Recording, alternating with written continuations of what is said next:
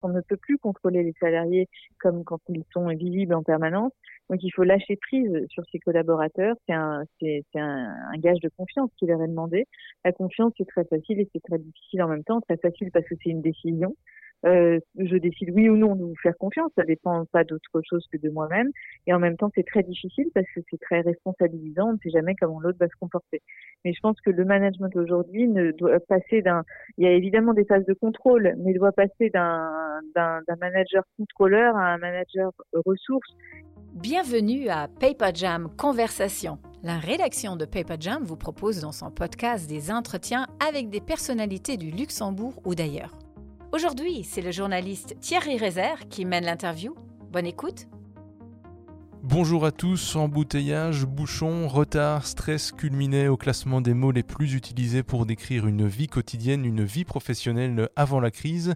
Mais depuis le Covid-19, un autre mot, un autre concept est venu occuper les conversations et autres apéritifs par écran interposé. Le télétravail, pas un jour sans qu'une enquête ne paraisse sur le travail à distance et ses implications. À quoi ressemblera le monde du travail de demain? C'est une des questions à laquelle Julia de Funès propose d'apporter des éléments de réponse dans son dernier ouvrage, Ce qui changerait tout sans rien changer, paru aux éditions de l'Observatoire. Bonjour euh, Julia de Funès, vous êtes euh, docteur en philosophie, vous intéressez de près au monde du travail, à la mécanique de ce monde du travail, fait de rapports hiérarchiques mais aussi euh, entre collègues, des codes, des habitudes qui ont été bousculés durant le confinement avec le passage massif mais pas exclusif, nous en reparlerons, au télétravail. Quand vous pensez télétravail, Julia de Funès, quel mot vous vient spontanément en tête? Ah bah progrès parce que je suis assez favorable à ce, ce mode de fonctionnement qui existait évidemment avant le Covid mais qui s'est généralisé, qui s'est énormément massifié depuis euh, depuis cette année et euh, progrès parce qu'il y a énormément d'avantages. Bien sûr, je suis pas une jusque boutine du télétravail, il y a aussi certains inconvénients. On va peut-être en parler et je vais mhm. bien développer avec vous plus tard. Mais voilà, pour l'instant, en tout cas, je, je, pense à avancer, à progrès, à autonomie pour les salariés, à libération d'un certain nombre de, de carcans et donc plutôt très positif sur le télétravail. Évitons tout d'abord un écueil. On a beaucoup parlé de télétravail durant le confinement, mais le télétravail ne signifie pas devenir une sorte de femme ou d'homme orchestre qui jongle entre le travail, les devoirs, la cuisine, sortir le chien que sais-je. Y a-t-il une forme idéale de télétravail pour l'employé et l'employeur? Oui, la confusion, ce serait de, juger de l'essence du télétravail à partir de la circonstance du confinement. Euh, effectivement, en, période de confinement, le télétravail, ça a été très compliqué pour la plupart euh, d'entre nous. Ça a heureusement maintenu l'activité euh, économique de, des pays, mais en tout cas, ça, ça, a été très compliqué. Il y a eu un sentiment de panique, de débordement, parce que toutes les activités ont été euh, télétransposées, l'école à la maison, etc. Donc ça, ce serait une erreur de juger du télétravail à partir de ce qu'on a vécu, évidemment, en période de confinement. Le télétravail hors confinement est quand même en général plus léger. Mmh. Néanmoins, c'est pour beaucoup de personnes, c'est très difficile parce qu'il n'y a pas d'espace euh, suffisant dans la maison pour télétravailler. Donc le télétravail idéal, c'est celui vers lequel on commence à tendre. C'est par les innovations qu'on va pallier les inconvénients au télétravail. Et il y a énormément d'espaces de coworking qui, ou de, je pense là, Woodjo et Accor qui se sont associés pour euh, transformer certains bureaux, certains hôtels, pardon, en bureaux, ce qui fait que pas loin de chez soi, on trouve tout de suite un espace de coworking quand on ne peut pas travailler de chez soi, et ça, et ça, et ça, et ça pallie à certaines justement euh, inégalités sociales et hmm. qui, est un des gros problèmes du télétravail. C'est un télétravail qui doit être discuté, euh, planifié, organisé, idéalement en dehors évidemment d'une situation exceptionnelle telle qu'on l'a connue?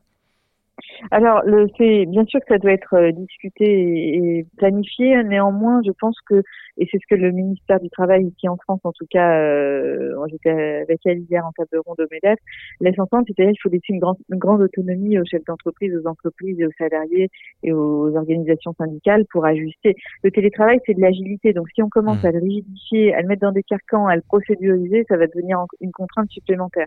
Je pense qu'en fonction des métiers, en fonction des secteurs, en fonction des entreprises, tout doit être assez malléable. Euh, sinon, c'est contredire l'essence même du télétravail. Néanmoins, il faut encadrer au sens, euh, il faut effectivement déterminer un certain nombre de jours, que ce soit très très cadré, mais flexible, euh, flexible en même temps. Et le patron, comment il doit se situer dans ce cadre-là plus flexible, mais en même temps euh, contrôlé, qui doit, in fine, assurer aussi que, l'entreprise tourne, si je puis dire tout simplement? Oui, exactement. Bah, je pense qu'il doit être dans un ajustement permanent parce que les besoins des uns et des autres en télétravail peuvent changer en fonction des situations de vie, des circonstances.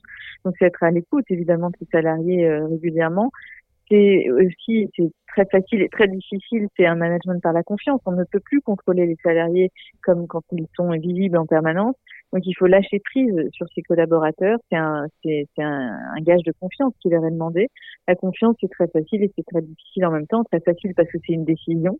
Euh, je décide oui ou non de vous faire confiance, ça dépend pas d'autre chose que de moi-même. Et en même temps, c'est très difficile parce que c'est très responsabilisant. On ne sait jamais comment l'autre va se comporter. Mais je pense que le management aujourd'hui ne doit passer d'un. Il y a évidemment des phases de contrôle, mais doit passer d'un d'un manager contrôleur à un manager ressource qui fait plus confiance, les personnes qui sont pas dignes de la confiance reçue, bah, c'est dehors. Et puis ceux qui le sont, euh, sont travaillent parfois encore mieux parce qu'on se sent investi de la confiance reçue et on mmh. doit adopter un comportement digne de cette confiance. Donc, euh, donc voilà, il y a, y, a, il y a des phases de contrôle, il y a des phases de confiance, mais les deux de manière concomitante, c'est impossible parce que le contrôle s'oppose à la confiance, contrairement à ce que dit la phrase, vous savez, la confiance n'exclut pas le contrôle. Bien sûr que si, la confiance exclut le contrôle. Le contrôle, on est dans le registre cognitif de la preuve, on veut regarder ce qui se passe. Et c'est très bien d'avoir des phases de contrôle, il faut des phases de contrôle. Mais la confiance, l'étymologie même du mot le dit, hein, confiance, ça vient de confidere, ça veut dire avec foi. Et quand on est dans la foi, on est dans la croyance. Quand on est dans la croyance, on n'est pas dans la connaissance. Si je crois en Dieu, c'est que je, ne sais pas si Dieu existe. J'ai un doute. Après, je peux être certaine de ma foi, mais en tout cas, je suis jamais certaine de l'existence de Dieu. Donc, c'est vraiment deux logiques qui s'opposent complètement. Et c'est pour ça que c'est quand on fait confiance, quand on est dans la croyance, on fait un pari sur l'inconnu, on fait un pari sur l'autre, on fait un pari sur soi-même si on se fait confiance. Et, euh, et c'est un sou dans une prise de risque d'une certaine façon. Donc c'est certainement pas du contrôle. La confiance euh, peut aboutir à une productivité qui reste la même euh, en mode de télétravail, j'allais dire, qu'en mode normal? C'est une, une, grande question qui a été soulevée aussi durant cette période. Est-ce que on peut arriver à faire tourner une entreprise avec le même niveau de productivité en télétravail? Oui, alors c'est ce que les études montrent, que les gens travaillaient mieux et plus et plus efficacement en télétravail qu'au bureau. Ça s'explique pour plusieurs raisons. Bien sûr, il y a une perte de temps dans les transports qui est, moindre. Euh, et il y a aussi une, perte de, de, de, temps psychologique quand on est tout le temps visible. On est très soucieux de l'image qu'on projette de soi-même. On est en représentation permanente. Donc on veut faire signe aussi qu'on travaille, mais quand on fait signe qu'on travaille, ben on travaille pas. Alors que là, évidemment, en télétravail, on est moins préoccupé par son image, par son mhm. apparence, par, par tout ça, et on travaille parfois plus efficacement. Et puis, c'est une des conséquences aussi du, de cette confiance dont je parlais. Il y a énormément d'exemples en entreprise où des gens se sont vraiment, se sont vraiment tellement investis de la confiance que leur manager leur laisse qu'ils vont adopter un, un, un, comportement digne de cette confiance. Vous avez vu qu'il y a beaucoup d'entreprises maintenant françaises qui copient un peu Netflix et ces entreprises-là qui laissent des congés illimités, qui ne limitent pas les congés, les vacances. Et les gens, non seulement n'abusent pas du tout des vacances, il n'y a pas de gens qui prennent euh, six mois de vacances supplémentaires, mais ils travaillent beaucoup mieux parce qu'ils veulent obtenir effectivement se croyer un peu plus de temps et, euh, ils travaillent beaucoup plus efficacement. Donc je ne crois pas du tout que la, la productivité se, augmente par le flicage et par le contrôle permanent. Au contraire, parfois laisser les gens, euh, les gens agir à partir d'eux-mêmes, ça les rend beaucoup plus productifs, beaucoup plus. Ils sentent qu'ils ont une reconnaissance et beaucoup plus engagés dans leur travail. L'entreprise d'hier n'existera plus, quoi qu'il arrive. On va aboutir à une forme euh, hybride du travail euh, entre bureau physique classique, je veux dire, et, et télétravail ou en tout cas travail à distance? Euh, je crois pas que le monde d'hier disparaisse. Je crois pas à l'esprit révolutionnaire. On va faire table rase du passé. Et il faudrait pas parce qu'il y a tellement de bonnes choses hier. Il y avait tellement de bonnes choses hier. Il y a tellement de bonnes choses aujourd'hui. Ce serait idiot. Euh, néanmoins, les choses évoluent. On va pas rester non plus dans l'état euh, dans lequel on était. Et le télétravail en a l'illustration euh, majeure. Donc, je pense qu'effectivement, on n'est pas encore au stade du tout télétravail comme Facebook ou d'autres entreprises euh, américaines. Vous y croyez à cette forme de, de, de tout télétravail? Oh, je pense que ça peut, peut arriver. Je le souhaite pas forcément parce que je trouve que le virtuel ou le, le distanciel ne se doit pas se substituer au réel. Il y a des choses qui ne passent pas par l'écran, il y a des choses qui passent par le par la par la relation euh, physique, bien sûr.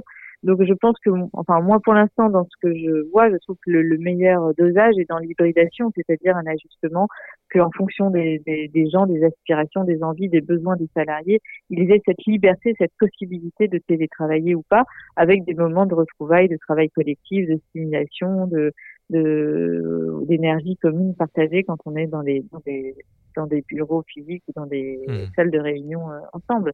Donc voilà, pour l'instant, nous en France, en, en, tout cas, on est plus dans l'hybridation et ça semble une bonne chose Alors je sais que vous n'êtes pas euh, partisane de, de, cette notion de work-life balance, que, que, la vie est un tout finalement, euh, plutôt. Euh, Est-ce que le télétravail tout de même a, modifié euh, la place qu'occupait le travail dans, dans, nos vies quotidiennes ou dans nos vies tout oui. court?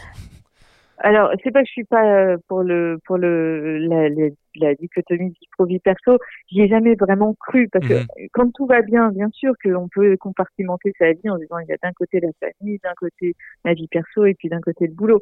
Mais il suffit d'un grain de sable pour voir que l'une impacte immédiatement l'autre. Suffit d'un, vous êtes licencié, vous allez voir comment votre vie privée va être impactée, ou vous avez euh, un enfant malade, vous allez voir comment le travail est impacté. Donc c'est pour moi une, une séparation artificielle, c'est un artifice de la pensée qui est bien commode, mais qui n'est pas réel parce que encore une fois, il suffit d'une difficulté pour se rendre compte du télescopage des sphères. Le télétravail renforce ce télescopage des sphères. Alors en temps de confinement, ça a été à l'apogée. On a vu à quel point tout était mêlé, les identités étaient confondues. Euh, on passait parents, on passait euh, salariés, les enfants étaient à la fois élèves, à la fois enfants. Enfin, tout a été mélangé, ce qui a créé très souvent un sentiment de panique et de débordement. Hors confinement, néanmoins, le télétravail augmente effectivement ce télescopage des sphères et cette, euh, cet impact de, de la vie privée et de la vie professionnelle sur l'autre sur l'autre partie. Donc voilà pourquoi j'y crois pas trop, mais euh, mais ça n'a fait qu'amplifier, si vous voulez, une réalité Mhm. qui, qui existe et qui, était évidemment là de- depuis longtemps. On, on l'évoquait, le télétravail a été adopté à grande échelle durant le confinement, euh, rentrant dans la panoplie des mesures pour éviter la propagation du coronavirus. Mais ce Ouais. passage n'a pas été exclusif. Euh, Il y, y a des employés qui n'ont pas pu euh, recourir au télétravail. Dans un autre ouvrage que vous avez signé, Développement impersonnel, le succès d'une imposture, euh, paru en septembre 2019 aux éditions de l'Observatoire. Dans cet ouvrage, vous distinguez trois types de métiers, euh, là où Épicure distinguait d'ailleurs trois types de plaisirs. Des métiers utiles et nécessaires, d'autres euh, utiles et non nécessaires, et enfin d'autres euh, non utiles et non nécessaires. Nous sommes fin août, plus personne n'applaudit à 20h pour remercier les personnels soignants. Est-ce qu'on a déjà oublié les métiers utiles et nécessaires? Ouais, j'espère pas, mais c'est vrai que moi, cette réflexion-là m'est venue d'un. J'étais, j'étais à la fois, je trouvais le geste très sympathique d'applaudir à 20 heures les, le personnel soignant et et puis même les métiers de première ligne, mais euh, il y avait quelque chose qui me gênait. Beaucoup de médecins ou de, de personnel soignant m'ont écrit d'ailleurs suite à ça, parce que aussi ressentaient une, une sorte de gêne. Ils étaient dans la rue, là je parle de la France, ils étaient dans la Mhm. rue euh, il y a quelques temps, il y a quelques mois, et puis euh, là on est obligé d'aller sur notre balcon pour les reconnaître. Il y avait quelque chose de gênant, de honteux. On se disait mais c'est pas vrai. Il faut qu'on soit touché par le Covid pour encore euh, prendre conscience qu'il faut les reconnaître à leur juste mesure. Et cette honte, je me suis dit mais d'où ça vient? On n'est pas méchant, on n'oublie pas, on n'est pas amnésique non plus. Donc pourquoi on ne reconnaît pas ces métiers-là? Et c'est une des dérives démocratiques assez classiques hein, que Tocqueville avait déjà euh, expliqué. Euh, mais quand on, une des dérives démocratiques, c'est l'égalitarisme. Mhm. Tout se vaut. Donc pourquoi cette fonction-là vaudrait plus que telle autre? C'est c'est difficile à accepter en temps démocratique. Et c'est une, une dérive parce qu'effectivement, rentrer dans le règne de l'équivalence, c'est une, ça mène à l'indifférenciation et l'indifférenciation mène à l'indifférence. Et pourquoi, euh, pourquoi euh, un médecin serait-il ou un- une aide-soignante serait-il serait plus reconnu que qu'une autre fonction? Bah, C'est très compliqué à expliquer quand on rentre dans ce règne de l'équivalence. L'équivalence des personnes et des individus en droit, évidemment, bien sûr, mais l'équivalence des fonctions me semble être de la, de la démagogie pure.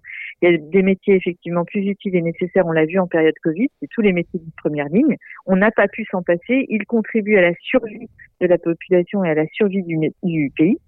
Mais est-ce qu'on est capable collectivement d'avoir une réflexion sur ces métiers utiles et nécessaires en dehors d'une période émotionnelle? On voit que, effectivement, les applaudissements euh, se sont tus. On n'apporte quasiment plus actuellement, euh, ça va probablement revenir, mais de, de réflexion autour de leur statut, de leurs conditions de travail. Toute cette phase-là, on, on dirait qu'on l'a déjà oubliée. Oui, enfin moi je pense pas et puis je m'acharne à en reparler et puis je pense que dans les instances politiques on en parle encore parce qu'il y a des revalorisations salariales pérennes qui sont quand même malgré tout je pense en train de se mettre en place.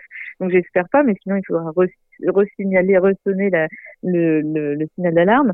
Mais euh, mais donc voilà c'était juste pour distinguer voilà ces, ces métiers-là, c'est c'est- les métiers non euh, utiles et nécessaires c'est ceux dont on n'a pas pu se passer. Quand je dis il y a des métiers non utiles euh, utiles et non nécessaires, c'est euh, bah, il y a tous les restaurateurs, les hôteliers. On a pu s'en passer quelque temps, mais ils sont absolument nécessaires euh, au pays.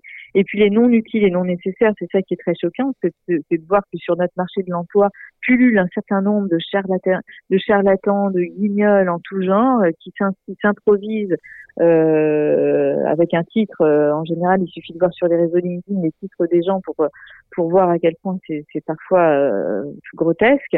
Et en attendant, on, on, ne reconnaît pas les, les plus essentiels. Mmh. Quand je dis non utiles et non nécessaires, c'est des gens, c'est ce que David Graeber appelait les bullshit jobs. Euh, c'est-à-dire des métiers qui n'en font plus grand sens, où les formations sont très contestables, très contestées.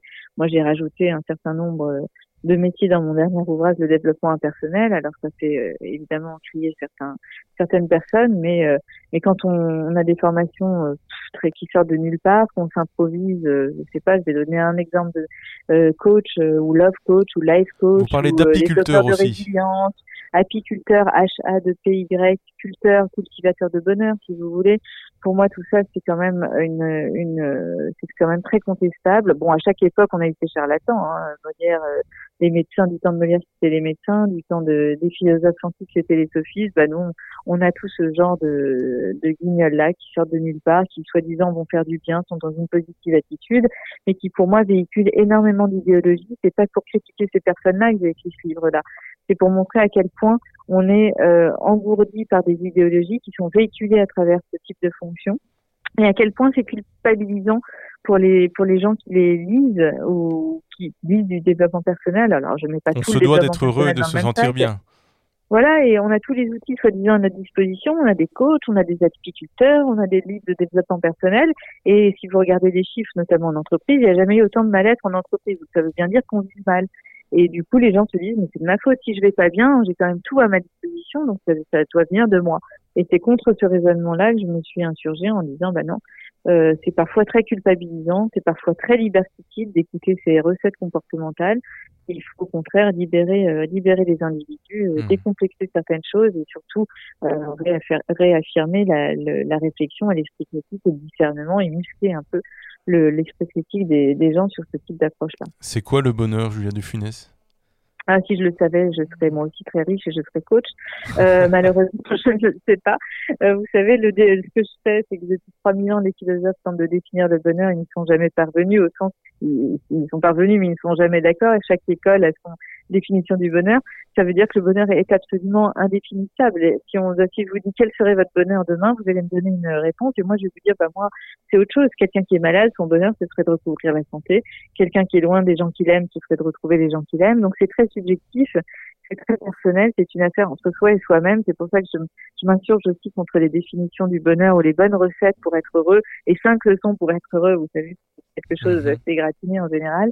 Euh, donc non, il n'y a pas de définition. Il est indéfinissable, il est contingent, il est éphémère. C'est pas un état stable. On peut être heureux trois semaines, très malheureux des six mois d'après. Et euh, surtout, il dépend de personnes qui vont au-delà de son petit moi si mes enfants vont mal, je suis forcément malheureuse. Et donc tout ne dépend pas de moi. Et c'est pour ça que, encore une fois, les bons conseils pour euh, comment être heureux, bah, ils dépendent de, de, tellement de paramètres qui nous dépassent que, que il faut vraiment l'accueillir quand il arrive et puis euh, ne pas en faire en tout cas un objectif parce qu'il est très difficile à mmh. atteindre. Vous êtes docteur en philosophie et diplômé d'un diplôme euh, d'études supérieures spécialisées, un DESS en ressources humaines. Vous aviez coécrit avec l'économiste Nicolas Bouzou euh, La comédie inhumaine, euh, sortie en 2018, également aux éditions de l'Observatoire. Dans cet ouvrage que nous avions présenté dans nos colonnes, vous décriviez ce que vous estimez être en quelque sorte les grandes inepties du monde du travail actuel. Prenons-en deux pour savoir si elles ont changé sous l'effet du confinement et du télétravail.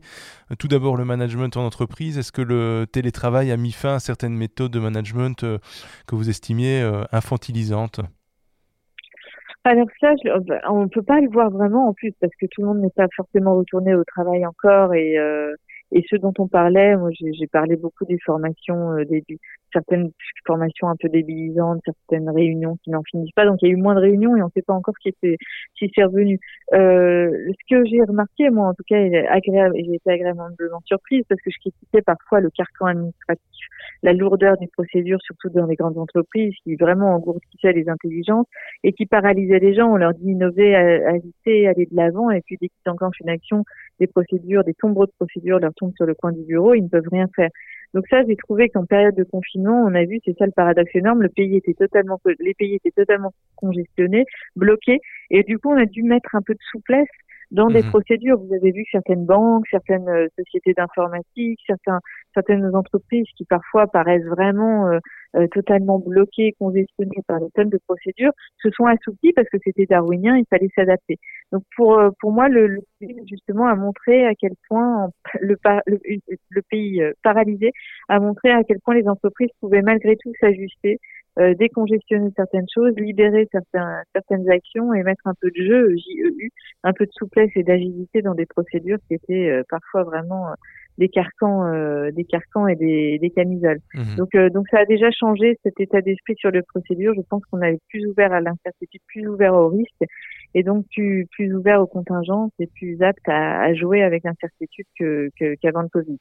Autre, autre mythe, hein. le, bonheur au travail. Est-ce qu'on peut être heureux en télétravaillant? On a déjà évoqué un peu ce point, mais il y, a, cette fameuse quête de bonheur. On en, on en, on en, reparlait, on en parlait juste avant, mais au travail spécifiquement. Alors bon, moi j'y ai jamais vraiment cru. Je trouve que ça charge encore l'entreprise de devoir s'occuper, se préoccuper du bonheur des salariés. salariés. C'est pas forcément l'objet de l'entreprise. Qu'on se voit bien au travail, que le cadre de travail soit agréable, qu'on ressente de la de la joie et de l'accomplissement dans son travail, c'est une chose. Parler de bonheur, c'est vraiment une autre. C'est pour ça que j'ai critiqué un peu les THO, les Chief Happiness Officers, ou toute cette mode du bonheurisme, parce que c'est une injonction à être heureux, c'est même plus euh, mmh. soyez euh, euh, joyeux, c'est soyez heureux, donc c'est culpabilisant, bien sûr, j'en ai, j'en ai parlé tout à l'heure. Euh, et puis c'est une, c'est une, c'est une, c'est une irréalité quand on voit à quel point il y a du mal-être en entreprise, les burn-out, les bore-out, les brown-out, les arrêts maladie qui n'en finissent pas de s'accumuler et qu'on parle de bonheur en entreprise, ça fait légèrement euh, sourire. Donc je pense que pour être heureux au travail, en tout cas, c'est certainement pas par les artifices bonheuristes qu'on met en place, les, les coachs en tout genre, les CHO, les bonbons, les consoles de jeu, les plantes vertes, les smoothies et tout ce qui fait bien.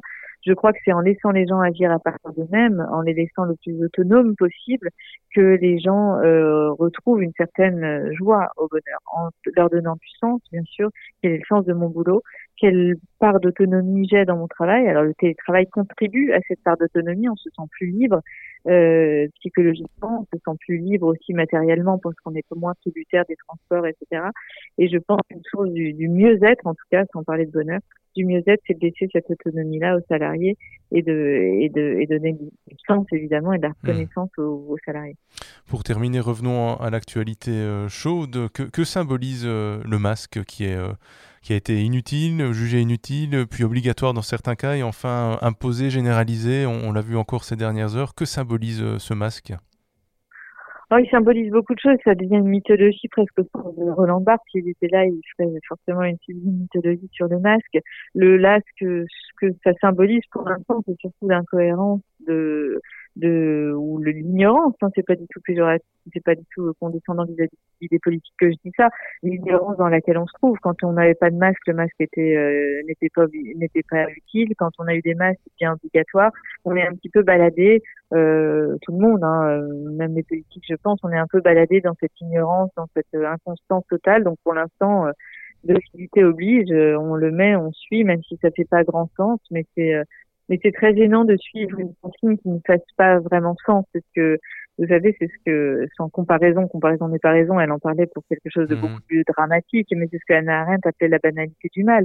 Le mal arrive de façon très insidieuse et lors qu'on ne se pose plus la question du sens, qu'on applique pour appliquer et qu'on ne sait pas vraiment pourquoi on l'applique. Là, avec le masque, c'est exactement ce qui se passe.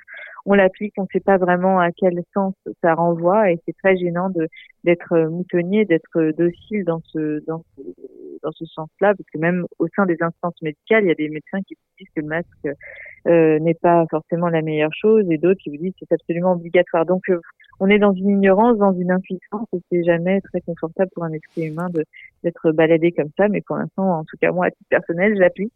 Mais euh, mais en tant que philosophe, c'est très évident d'appliquer sans comprendre vraiment pourquoi. Vous pensez parfois aux, jeunes générations qui vont devoir penser le, rapport à l'autre, eux qui seront en quelque sorte la génération Corona, comment est-ce qu'ils vont appréhender le, rapport social après cette crise qui aurait été la, première grande crise pour eux Je pense aux enfants, aux adolescents. Est-ce que ça va changer leur regard sur l'autre?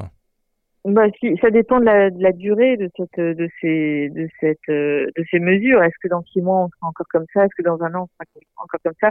Si ça s'installe dans la durée, effectivement, les rapports à l'autre euh, change. Mais si c'est que temporaire, si c'est quelques mois, je pense pas que mes enfants, là, 8, 10 ans ou d'autres adolescents, euh, on s'en souviendra, mais ça n'aura pas forcément impacté de façon pérenne euh, le rapport à l'autre. Donc tout est une question de temps. Pour l'instant, c'est un peu trop tôt pour le dire. On ne sait pas du tout dans quoi on se, on s'installe et on, va voir si une deuxième vague arrive ou pas. Mais mais c'est un peu trop tôt pour le dire, je pense. Un deuxième confinement, ce serait le synonyme d'un échec collectif? Ah, ce serait surtout le, le signe d'un suicide économique. Déjà là, c'est très compliqué d'un de, de, de, remonter de cette première vague. Il y a énormément d'entreprises, de TPE, de PME qui mettent la clé sous la porte. Donc je n'imagine pas possible du point de vue économique un deuxième confinement. Je pense que là, si on retombe dans un confinement, c'est effectivement qu'on n'aura pas forcément euh, préparé les choses suffisamment en amont et ce serait dramatique du point de vue euh, et social et économique. Ouais. Donc, mmh euh, pour l'instant, on n'y est pas non plus. Je, pense aussi qu'on vit dans un climat très anxiogène et les, les médias, les, même les médecins aussi ont énormément alerté. Donc, on, vit dans cette angoisse. La peur, c'est très bien pour prendre conscience, mais ça paralyse aussi l'action. Ça, ça ferme l'avenir. Et je pense que c'est, il faut aussi sortir de ce contexte anxiogène sans euh, sans, sans, minimiser les risques, en étant prudent, mais sans tomber dans un précautionnisme absolu où on ne peut plus rien faire et on paralyse absolument toutes les actions. Mmh. Donc euh, la peur comme vigilance, oui, et comme prudence, oui, qui, qui mène à la prudence, oui, mais sans tomber dans l'idéologie du risque zéro, de l'innocuité totale ou du précautionnisme absolu. Je m'en voudrais, avant de vous, vous, quitter, de ne pas vous poser une question sur un certain Louis de Funès, votre, ah, votre grand-père, qu'on a vu et revu à la télévision spécifiquement euh, durant, durant le confinement et durant ces dernières semaines. J'allais dire tout simplement pour rire en famille, partager un bon moment. Euh, comment expliquez-vous d'une part son succès euh, à travers le temps et, et d'autre part le besoin de rire tout simplement autour d'acteurs comme lui qui, qui ont marqué plusieurs générations? Bon, alors je vais vos deux questions, je vais les réunir en, une réponse parce que si j'avais la, la, la, recette du succès, euh, là encore une fois, comme la recette du bonheur, vraiment, je, je, je ferais carrière, une grande grande carrière. Mais euh, pour moi, c'est les deux sont liés, c'est-à-dire qu'on a eu besoin. Euh, ce qu'il a réussi, me semble-t-il, à faire, c'est sans le vouloir certainement, mais en, tout cas, c'est de rentrer dans le dans le foyer, dans les familles des gens, dans la vie affective des, des gens, et c'est ce qui est touchant d'ailleurs. Et c'est ce dont on a eu besoin. On a eu besoin de refuge, on s'est senti euh, bien chez soi, au milieu des siens. Et, euh, et regarder ces films, c'est se retrouver en famille. C'est comme une Madeleine Proustienne d'une certaine façon, même quand nos parents ont disparu ou nos grands-parents ont disparu. En regardant un film, on se retrouve soi-même regardant ce film-là avec ses, avec ses aïeuls et on le regarde très souvent avec ses enfants aussi. Donc c'est un, c'est une retrouvaille euh, avec soi-même, d'une certaine façon qu'il réussit à faire et c'est pour ça qu'on a autant envie de les retrouver. C'est pas tellement. Alors je sais qu'il y a des comédiens qui expliquent son jeu et mais il y a d'autres acteurs absolument géniaux qui passent moins à la télé. Si vous pensez à Chaplin, c'est un génie, mmh. euh, c'est un génie et pourtant bah, il passe moins et crée moins cet effet-là. Donc je crois pas que ce soit par le jeu d'acteur que le succès s'explique seulement. Je crois aussi que c'est parce qu'il a eu, il a instauré un rapport affectif dans les familles et que euh, les gens se retrouvent eux-mêmes grâce à son à son intermédiaire.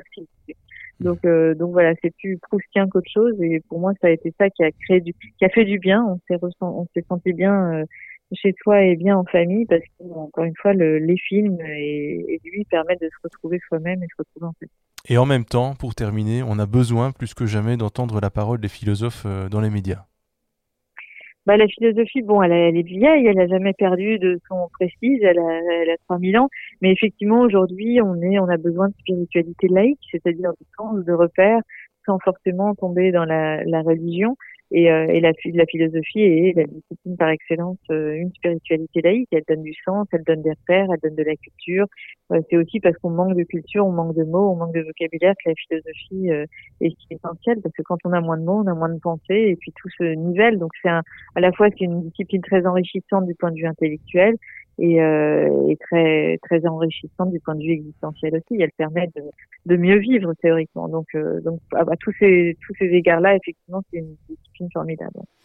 Ce qui changerait tout sans rien changer est le développement impersonnel, le succès d'une imposture. Euh, vos deux ouvrages parus aux éditions de l'Observatoire, Julien de Funès, merci de nous avoir réservé quelques minutes de votre temps précieux. Merci beaucoup à vous. À bientôt. À bientôt. Au revoir.